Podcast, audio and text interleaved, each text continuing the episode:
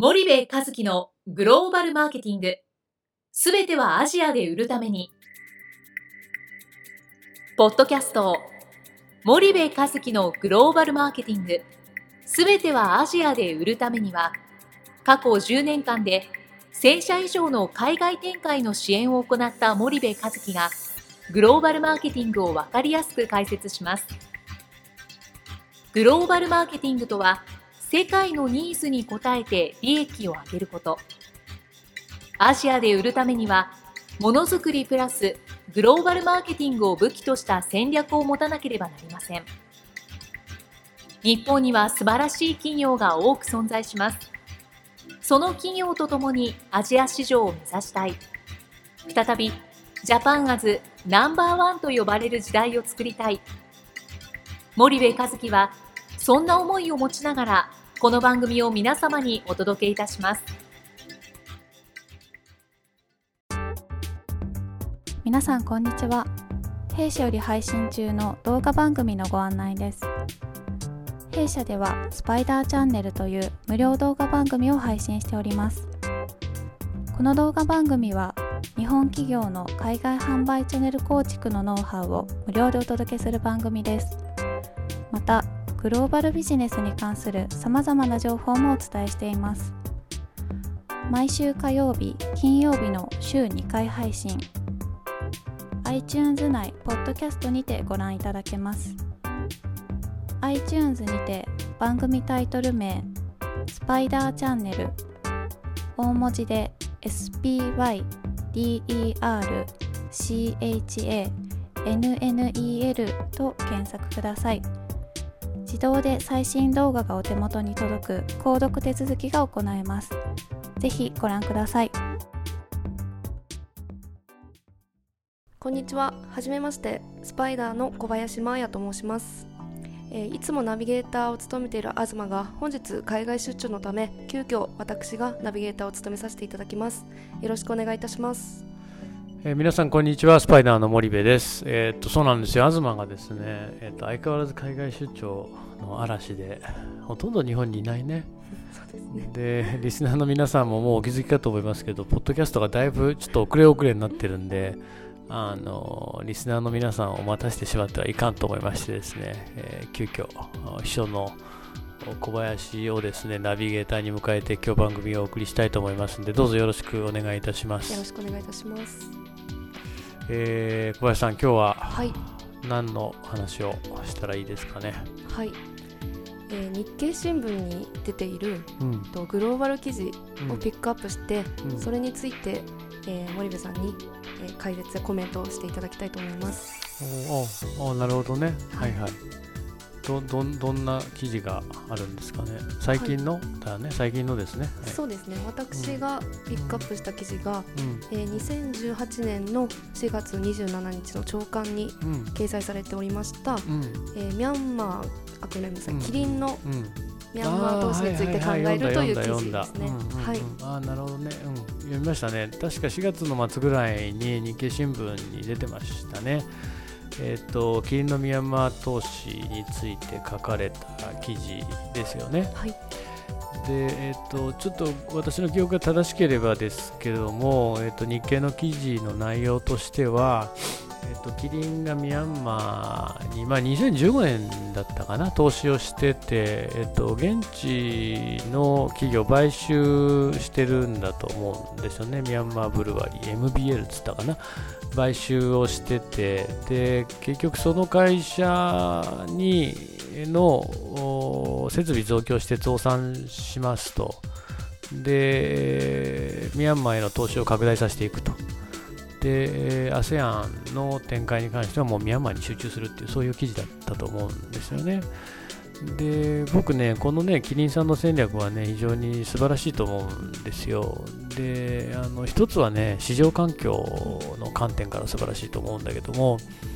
えっと、市場環境でいうと、やっぱミャンマーって今5000万人前後の人口がいて、ASEAN 最後のフロンティアというふうに言われていますと、でこれからのその拡大発展が非常にそのポテンシャルとして大きな国であるっていうことはもう皆さんも十分あの分かっておったと思うのね。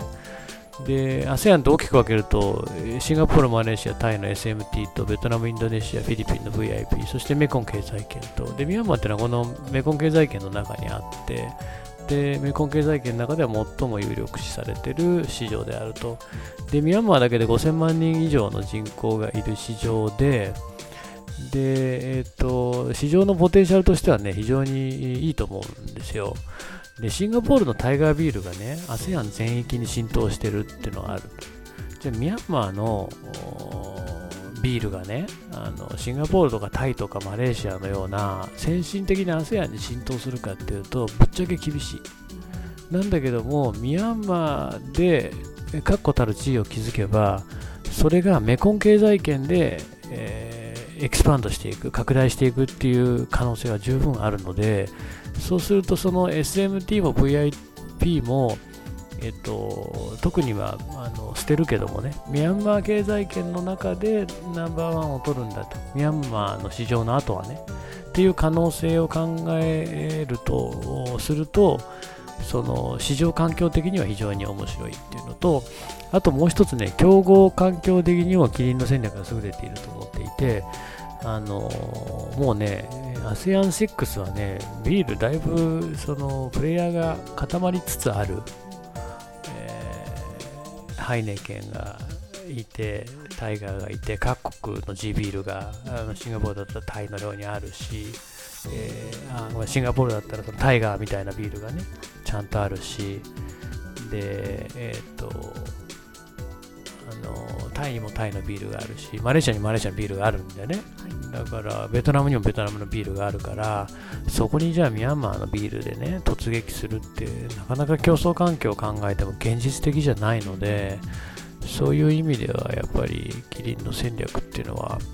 あの面白いんじゃないかなと思うんですよね。市場環境的にも競争環境的にも。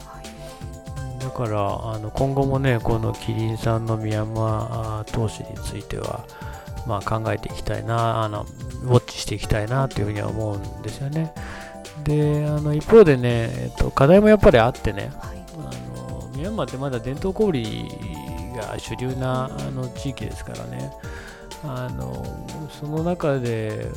こう利益体質を高めていくのって結構大変な市場であるっていうことと、あと、その、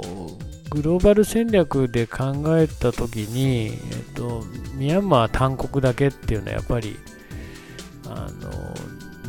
どうだろうっていう、そのさっき言ったように、本当にメカン経済圏一体に浸透するようなビールになれるかっていうことはやっぱり一つ重要だし、あと、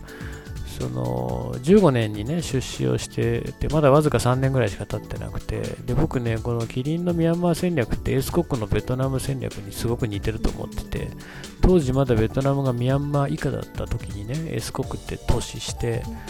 工場を買ってで今のシェア50%っていう状況を築いてるんだけどベトナムでね。でだけど彼らやっぱり20年ぐらいやってるわけですよね。で50万点あるうちのその食品が置ける TT30 万点をほぼ100%取ってる。だから50%シェアがあるっていう。それだけ時間がかかってますからね。キリンもね本当の意味でその利益体質になるっていう。ミャンマー市場で、えー、大きく跳ねるってなるとそれなりの時間かかるんじゃないかなっていうのはあの思うので、まあ、あのそんなところを気にしながら、ちょっと引き続きキリンさんのミャンマー投資についてはウォッチしていきたいなというふうに思っています。はい、こんな感じでどうですか？時間はもう間もなくまずいかな？はい。はい、じゃあ、時間になりましたんで、えー、皆さんまた次回お会いいたしましょう。ありがとうございました。ありがとうございました。本日のポッドキャストはいかがでしたか？番組では森部和樹への質問をお待ちしております。ご質問は podcast アットマーク spydergrp.com ポッドキャストアットマークスパイダー grp.com までお申し込みください。たくさんのご質問をお待ちしております。それではまた次回お目にかかりましょう。